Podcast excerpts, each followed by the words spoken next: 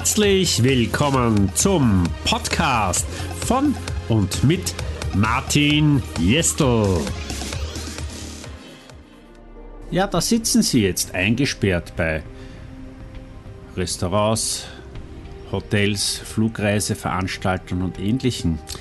Schauen uns aus dem Lokal heraus an, belächeln uns. Dabei sind sie diejenigen, die wir betrauern müssten. Die, die geimpft sind, jene, die zur unfreiwilligen Testgruppe der Geimpften gehören. Ja, wir wissen noch nicht genau, wie und was dieser Impfstoff genau mit uns macht. Eines ist klar, schützen vor der Krankheit tut er uns nicht. Vielleicht von einem schweren Verlauf, aber die Krankheit kannst du trotzdem bekommen, wenn es denn überhaupt eine Krankheit gibt. Comedy-Satire, haha. Ähm, also, wovor schützt es uns?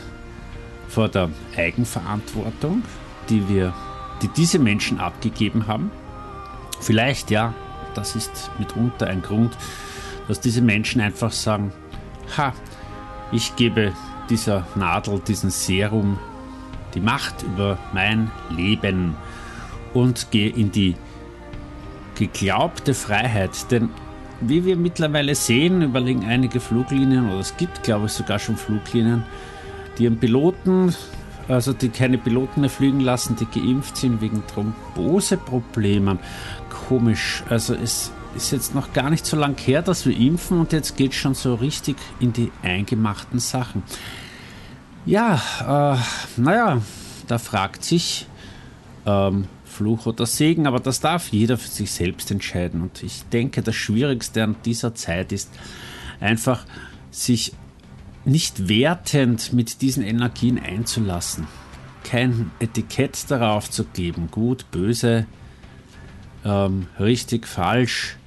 Das ist, glaube ich, die Lektion, die wir hier lernen dürfen. Und vor allem das, dass wir den Menschen die Hand reichen dürfen.